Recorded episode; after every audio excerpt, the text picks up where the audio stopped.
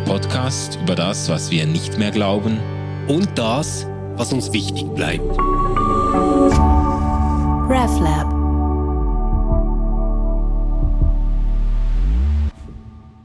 Hallo und herzlich willkommen zu Ausgeglaubt. Schön, dass du eingeschaltet hast.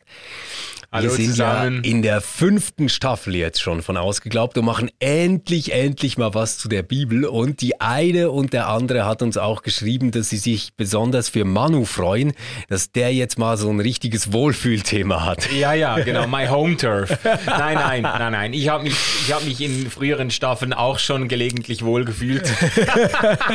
ja, wir haben auch zwei, dreimal über Jesus gesprochen. bis Ja, jetzt. das, das mag ich auch sehr, das Thema. Nee, ist natürlich toll. Äh, Wir haben ja in der Einleitung gesagt, wir möchten uns jetzt mal so richtig die großen, starken, wirkmächtigen Texte der Bibel vornehmen, die unser Denken und unsere Gesellschaft und Kultur auch bis heute prägen.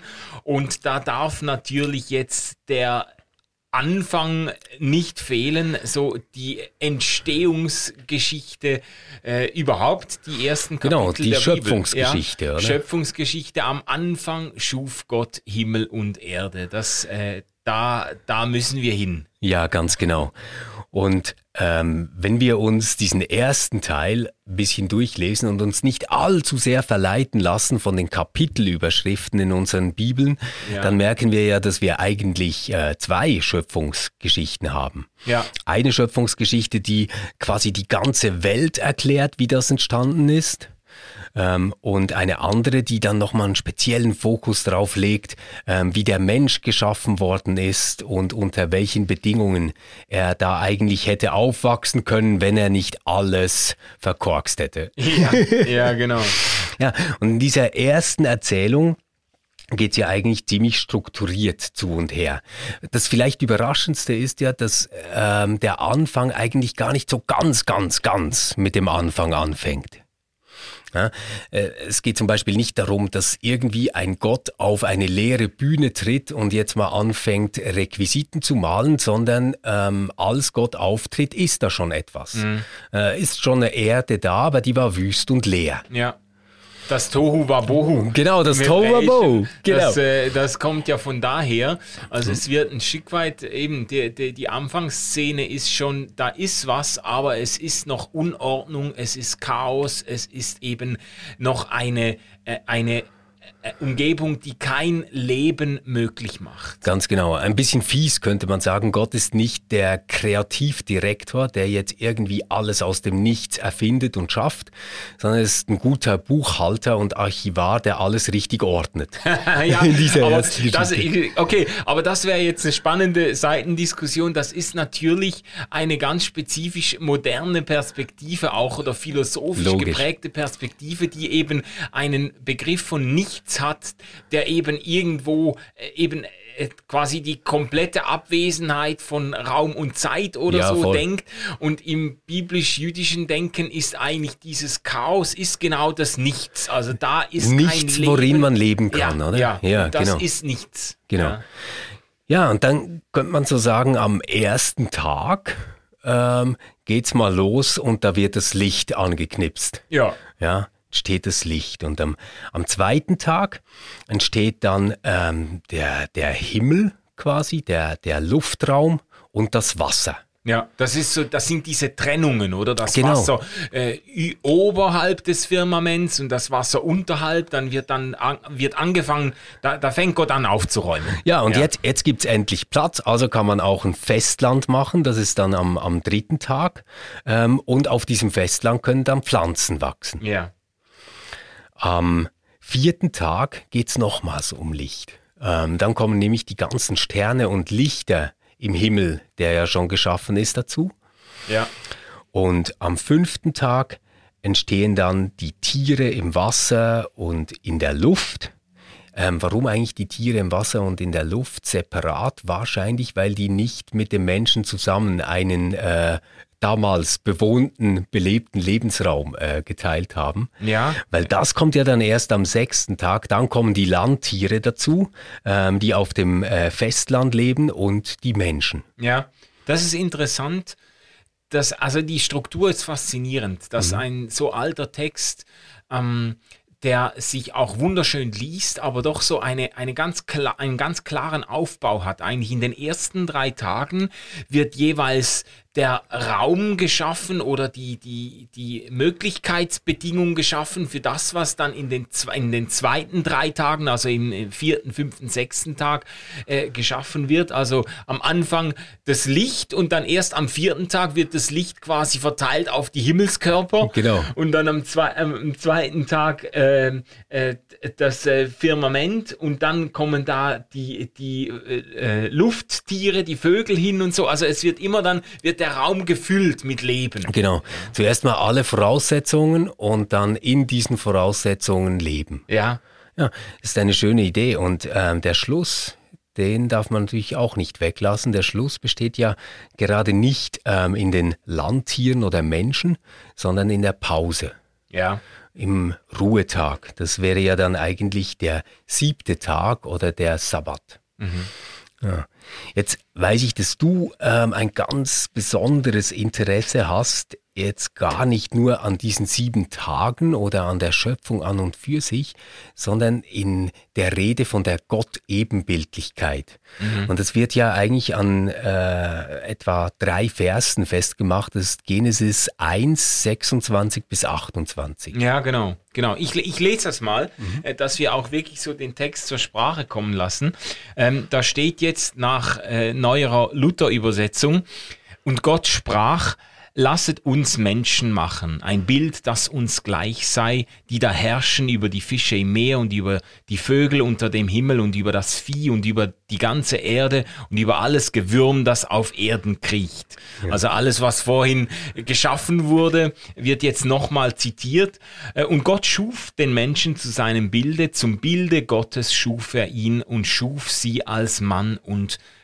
Das ist schon irgendwo, ähm, wenn nicht die Klimax, so doch ein, ein ganz, ganz gewichtiger Punkt in diesem, in diesem äh, Kapitel.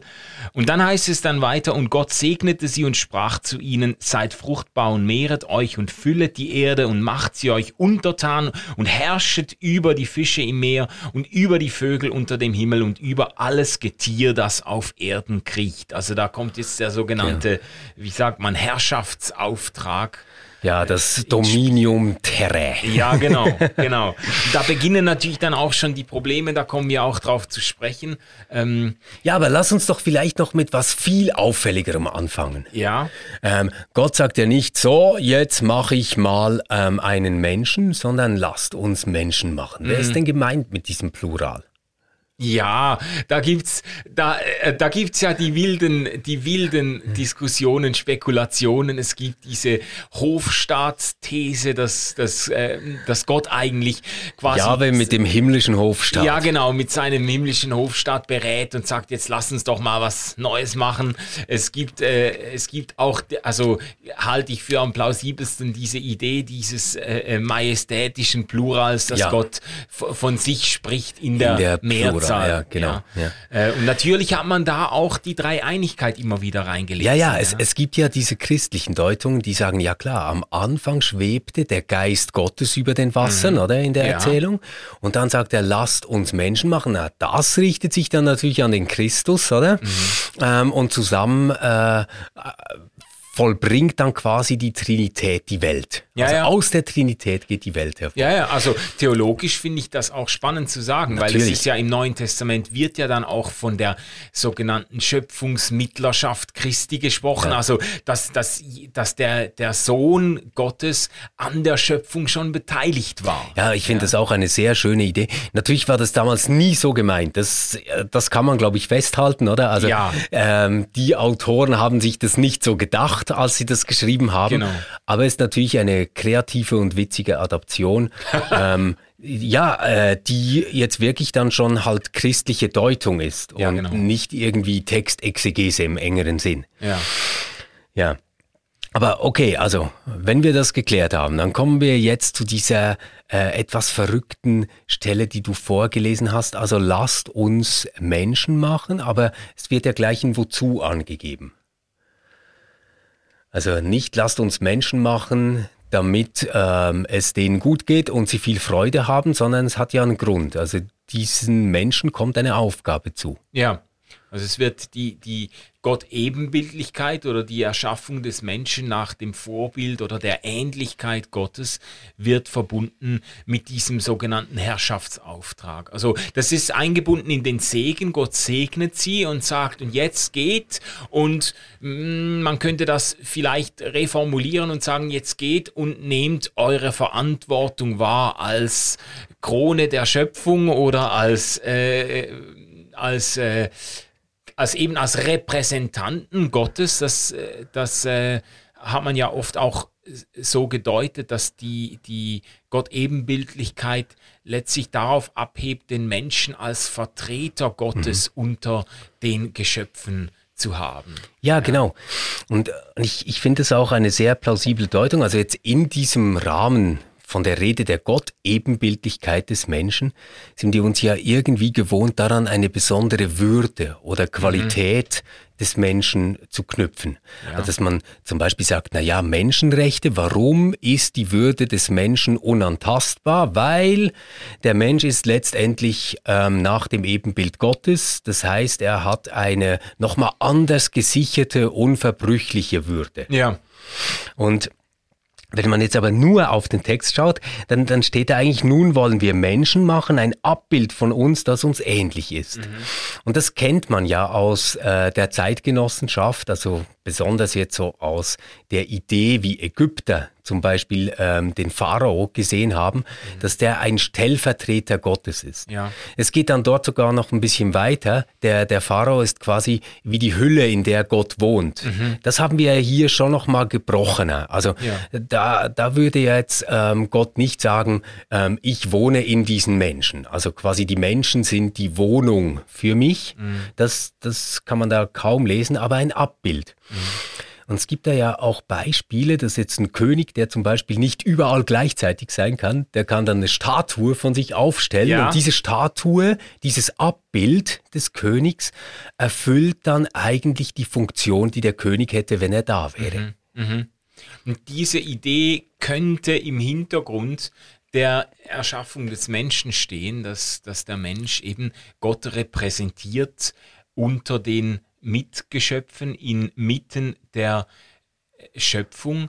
Ähm, ich würde jetzt aber trotzdem äh, das nicht ausspielen gegen ein Verständnis der Gott-Ebenbildlichkeit, die eben etwas aussagt über das, was zwischen Gott und Mensch auch passiert. Also ich würde jetzt nicht nur sa nicht sagen, das ist jetzt eine Idee, die nur darauf abhebt zu sagen, was der Mensch für eine Funktion in der Schöpfung hat, sondern äh, es ist ja auch auffallend, dass äh, Gott all diese ähm, Geschöpfe hervorbringt und dann nur im Blick auf den Menschen den Menschen persönlich anspricht, also ihn quasi als du anspricht, als Gegenüber anspricht. Und das äh, finde ich, das ist kein Zufall, sondern das sagt etwas aus über, über die, ich sage jetzt mal, über die Vision Gottes mit dem Menschen, dass Gott, dass Gott den, den, den Menschen erschafft, um in ihm ein Gegenüber zu haben, um ihn als Gegenüber ernst zu nehmen.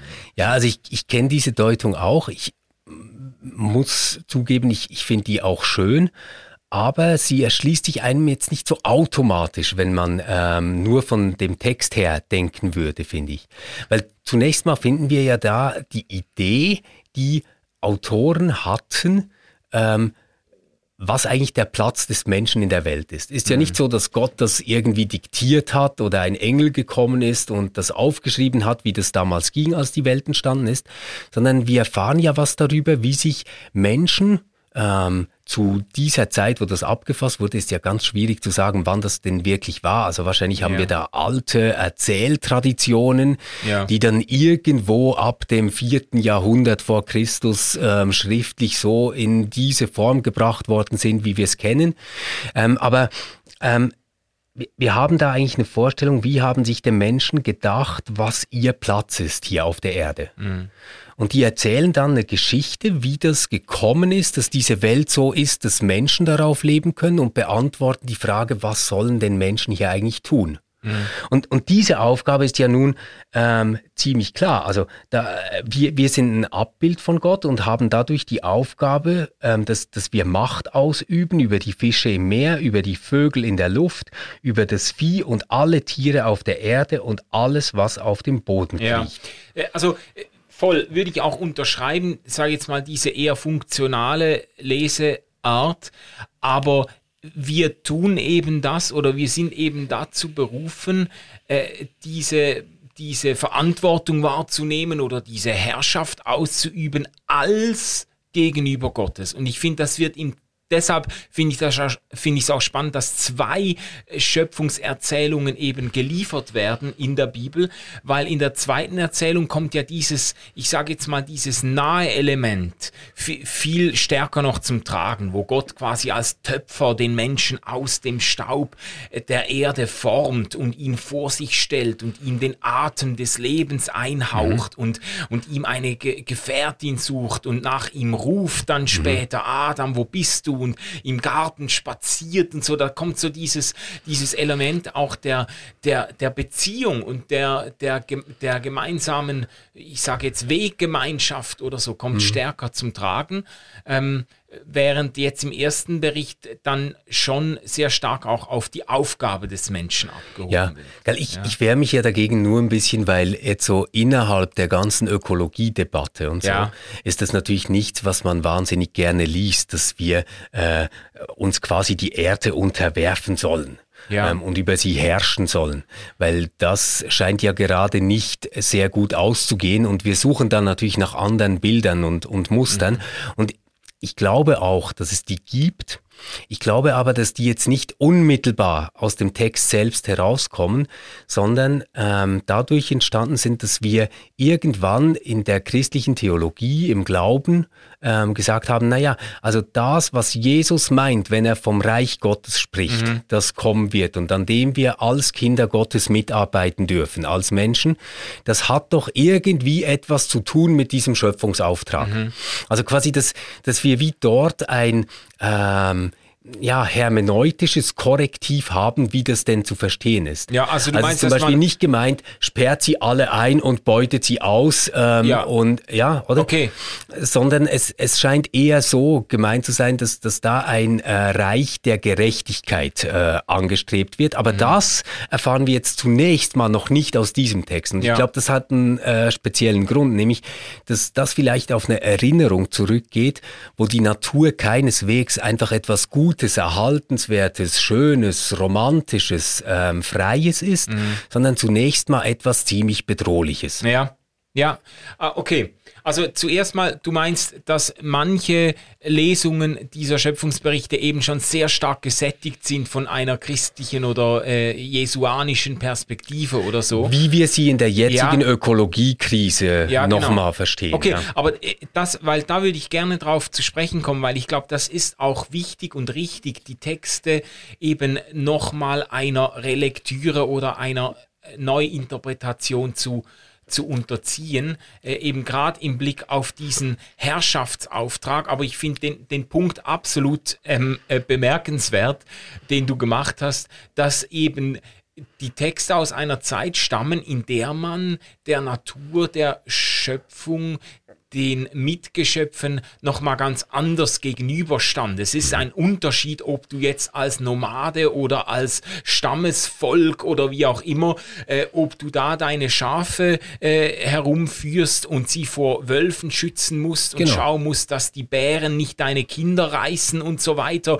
und dass dir äh, das Wasser nicht über die Ufer tritt und weiß nicht was, da ist irgendwie, da, da hat die Schöpfung dieses Bedrohliche und da kommt, da, da ist dann auch das Bild sehr nahe, die Schöpfung vielleicht zu zähmen, zu bezwingen oder die Wildheit der Tiere äh, zu überwältigen mhm, oder irgendwie mhm. so. Das ist eine völlig andere Ausgangslage genau. als heute, in der quasi die, die Arten massenhaft absterben und wilde Tiere nur noch im Zoo besucht werden. Ja, genau, ja. genau.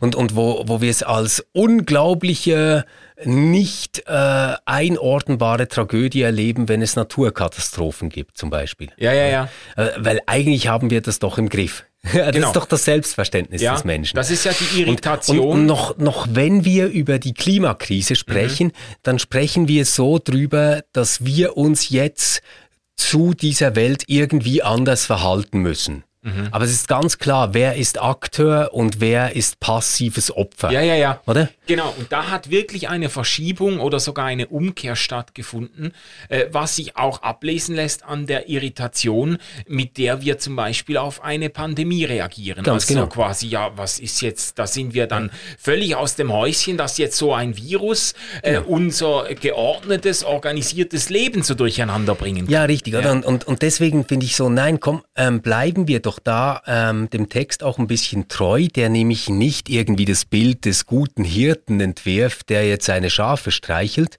sondern wirklich jemand, der ähm, auch mit Gewalt eine Ordnung herzustellen mhm. hat. Das, ja. das, das meint ja eigentlich äh, das Verb, das wir hier haben. Ja. Also es ist durchaus etwas Machtvolles, etwas Herrschaftliches, was da zum Ausdruck mhm. kommt.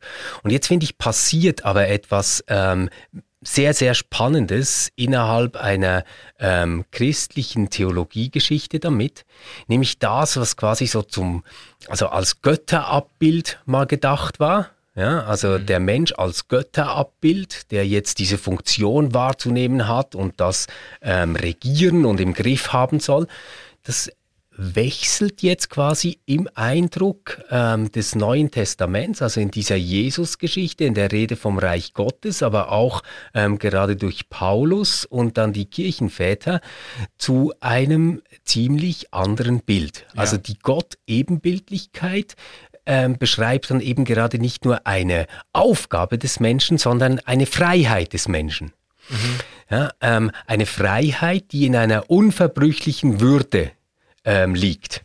Das, das steht ja erstmal hier überhaupt nicht im Text. Also Gott sagt nicht, ich gebe jedem einen Zauberfunken und in jedem lebt ein kleines Einhorn, das sich verwirklichen soll in diesem Leben, sondern der sagt einfach, ähm, auch die haben eine Aufgabe, das sind so quasi ähm, Stellvertreter, die ich da hinstelle und die schauen, dass das ganze Ding geordnet bleibt. Mhm. Jetzt mal so blöd gesagt. Ja, ja. Ähm, und wir machen aber daraus in einer Entwicklungsgeschichte ähm, des Glaubens, also in einer Fortschrittsgeschichte des mhm. Glaubens, den verrückten Gedanken, ähm, dass man gerade damit, also mit dieser Festlegung des Menschen, den ganzen Individualismus und die unverbrüchliche Würde jedes Einzelnen sichern kann. Ja, ja, ja. Und äh, machen das dann weiter quasi mit diesem Dominium Terre, dass wir nicht einfach sagen, na ja, ähm, wir, wir können das Ding ausbeuten, ähm, bohr tiefer, bohr tiefer, ja, ja. schlag die Robben tot, ähm, sondern dass, dass, dass wir sagen, na ja, ähm, ganz offensichtlich sind wir Teil dieser ganzen Kette, die hm. die Voraussetzung ist, dass wir überhaupt leben können.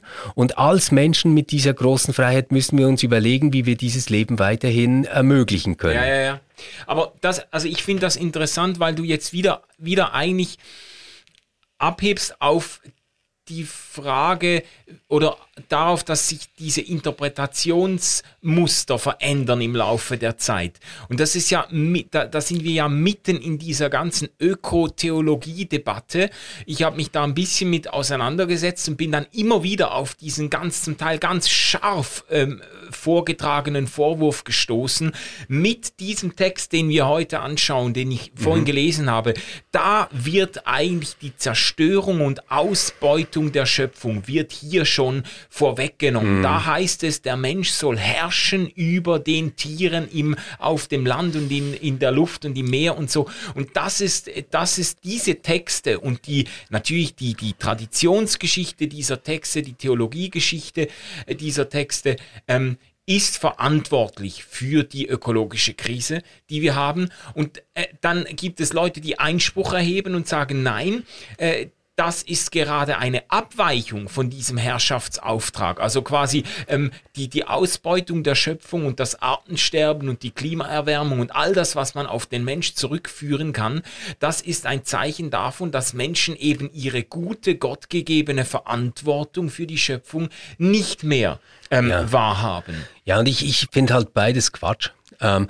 weil das erste Bild spielt quasi irgendwie die Karte, die gute Naturwissenschaft gegen die böse Religion, die uns irgendwas Schlimmes gelehrt hat. Ja, ja. Da, da muss man einfach sagen, naja, ähm, von diesen Erzählungen bis in die Gegenwart, wo der Mensch tatsächlich eine Bedrohung ähm, seiner ganzen Mitwelt wird, ähm, das ist ein sehr, sehr weiter Weg. Das hatten die schlicht nicht auf dem Schirm.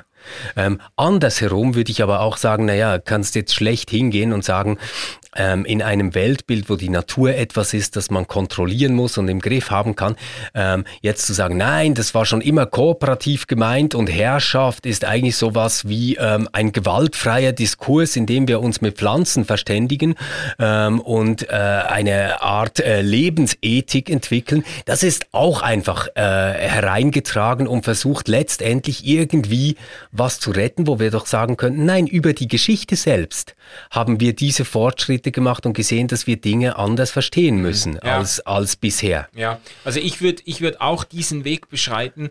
Ich habe zwar ähm, mich eine Zeit lang angefreundet mit den Versuchen, diesen Herrschaftsauftrag quasi eben als, als dienende, gewaltfreie Art der Verantwortungsübernahme des Menschen zu lesen, der Mensch als Gärtner der Schöpfung und ja. so weiter. Äh, das geben aber die Texte, soweit ich das, ich bin ja kein Alttestamentler, aber soweit ich das in Erfahrung bringen konnte, geben das die Texte selber nicht unbedingt her. Aber ich würde auch diesen We Weg wählen und ich würde den sogar ganz bewusst auch theologisch gehen und sagen, wenn wir von Herrschaft sprechen, wenn wir von Macht sprechen, darum geht's ja auch in diesen Texten, mhm. der Mensch äh, wird zuletzt erschaffen erschaffen und erhält quasi die Macht über den Tieren.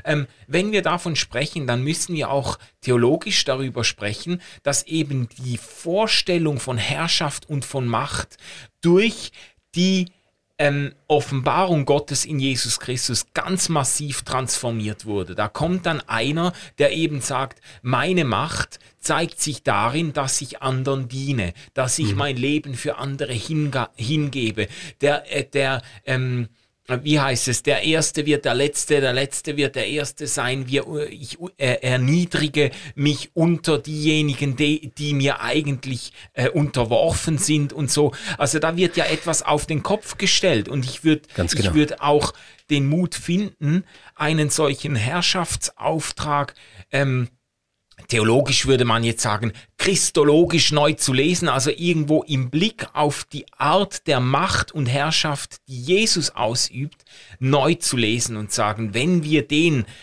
in unsere Zeit retten wollen, dann können wir nicht mehr einfach von der Unterwerfung und Beherrschung der Schöpfung sprechen, sondern müssen von einer, von einer dienenden Verantwortung sprechen, die wir für die Schöpfung äh, wahrnehmen müssen.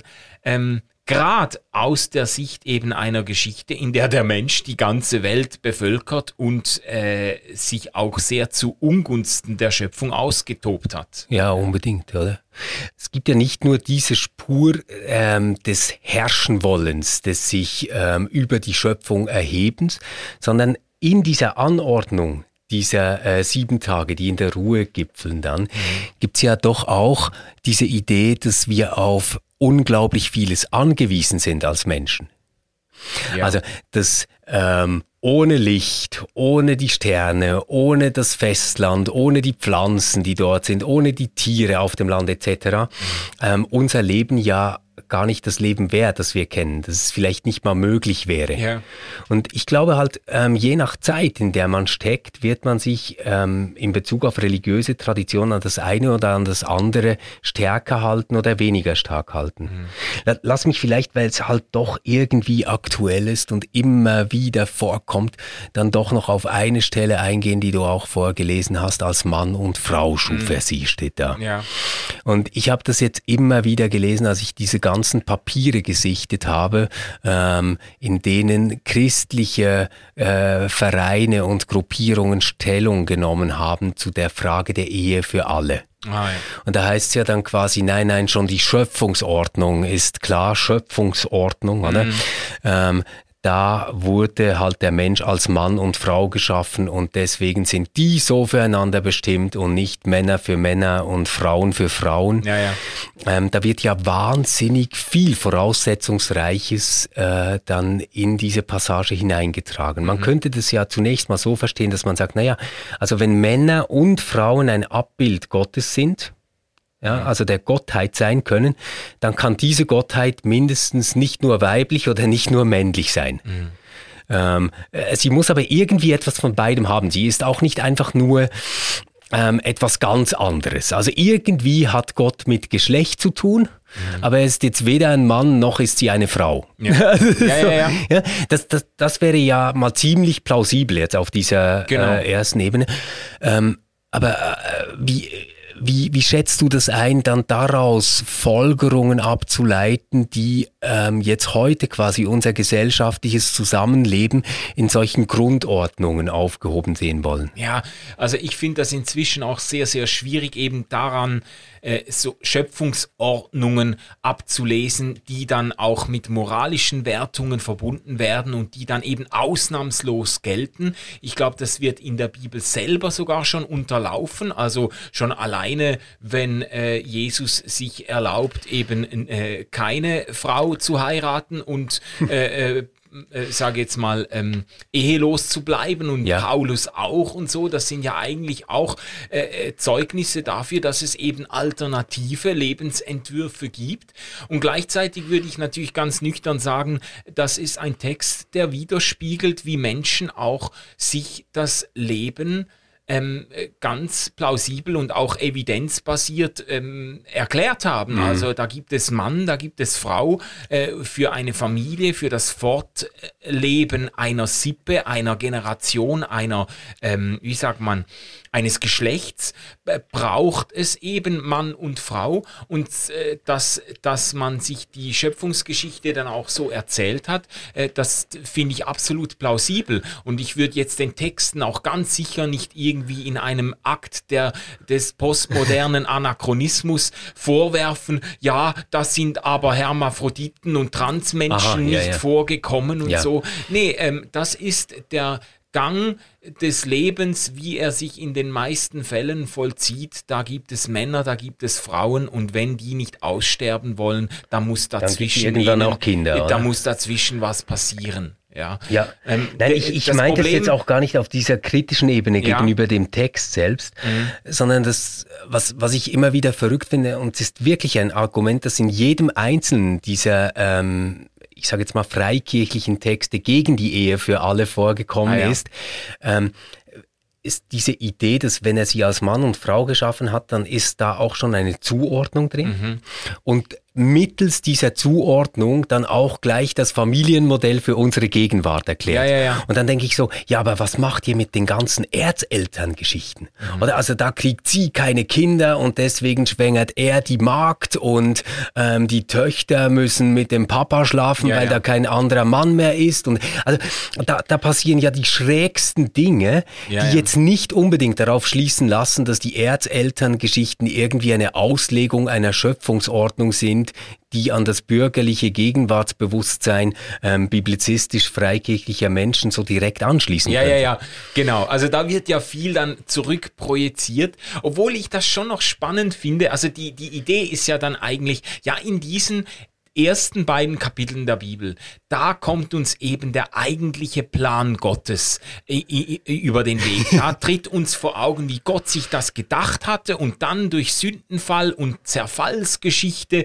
wird alles kaputt gemacht, da geraten die Dinge durcheinander. Äh, deshalb äh, lief es dann auch schon bei den Vätern nicht so richtig, da, da wir, werden dann Mägde beigezogen und weiß nicht was. Das wird dann alles im Namen der Schöpfungs Schöpfungsgeschichte quasi verurteilt. Und das mhm. ist, äh, das ist natürlich insofern schwierig, als ja die Schöpfungsgeschichte selber auch nicht vom Himmel gefallen ist, sondern auch unter ganz mhm. bestimmten Voraussetzungen ähm, entstanden und festgehalten wurde.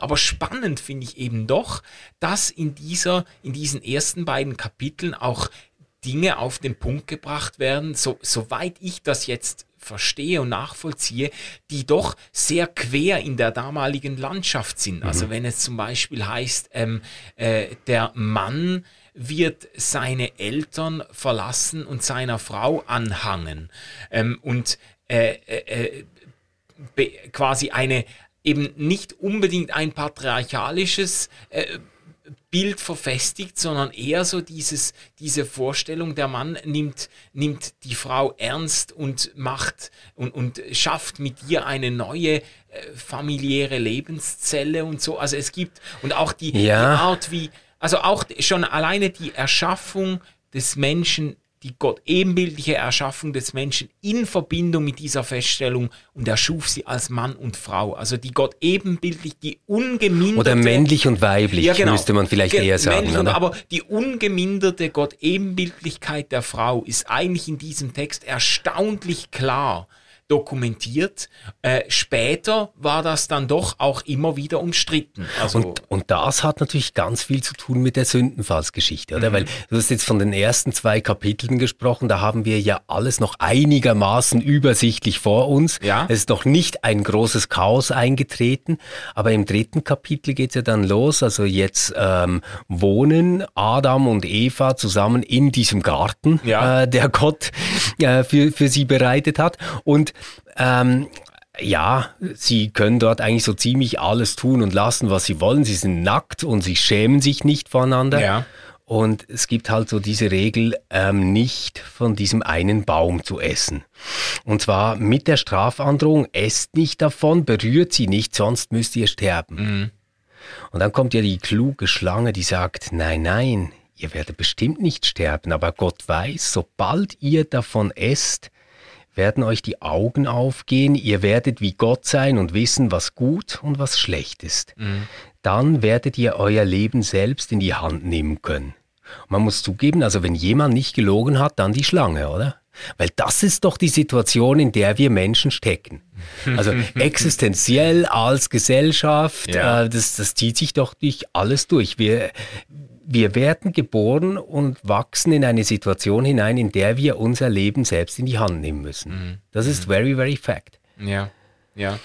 Und ich bin eben gar nicht so sicher, ob ich das noch plausibel finde, quasi zu sagen, na ja, wir haben eine Schöpfungsgeschichte, die dann darin gipfelt, dass wir irgendwie im Paradies äh, rumsitzen und dann kommt die Sündenfallsgeschichte, oder? Also so Ja, habe ja. ich das klassisch mal gelernt in der Ja, ja.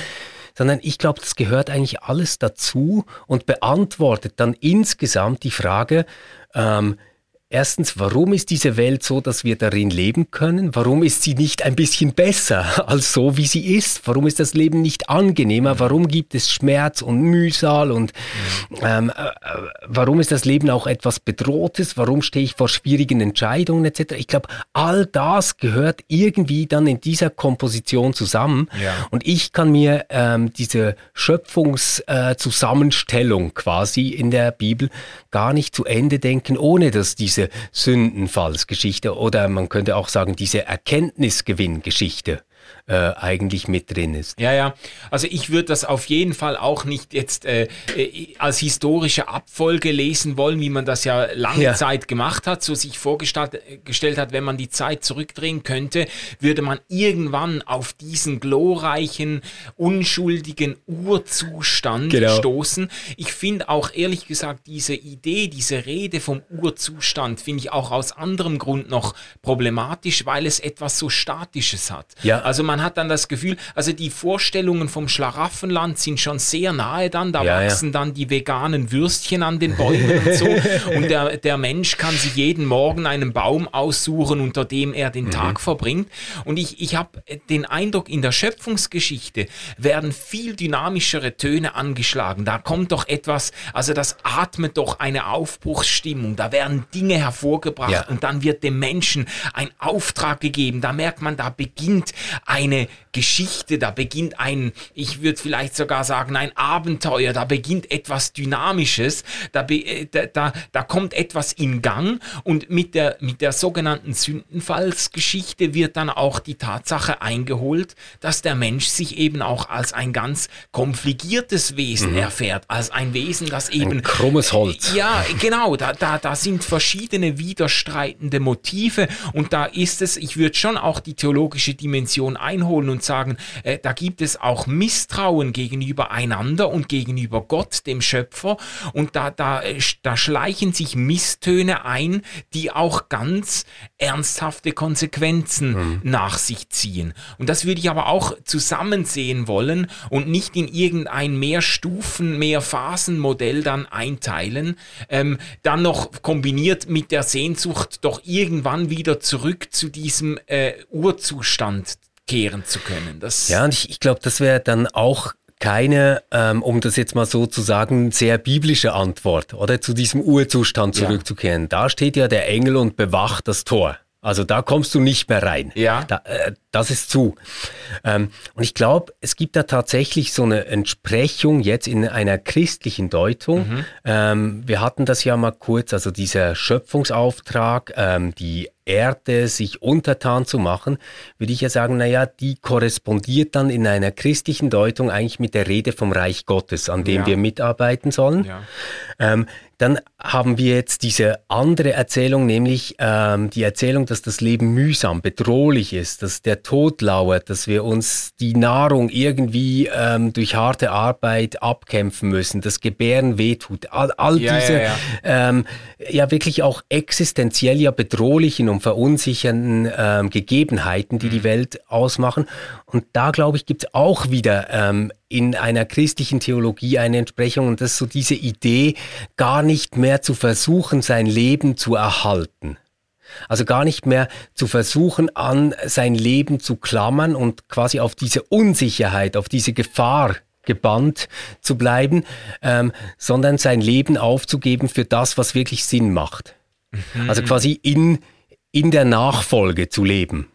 Also letztendlich ja. eigentlich eine Form von Hingabe äh, zu leben, in der man das Leben gewinnen kann unter Bedingungen, wo man schon weiß, dass du eh sterben wirst. Mhm.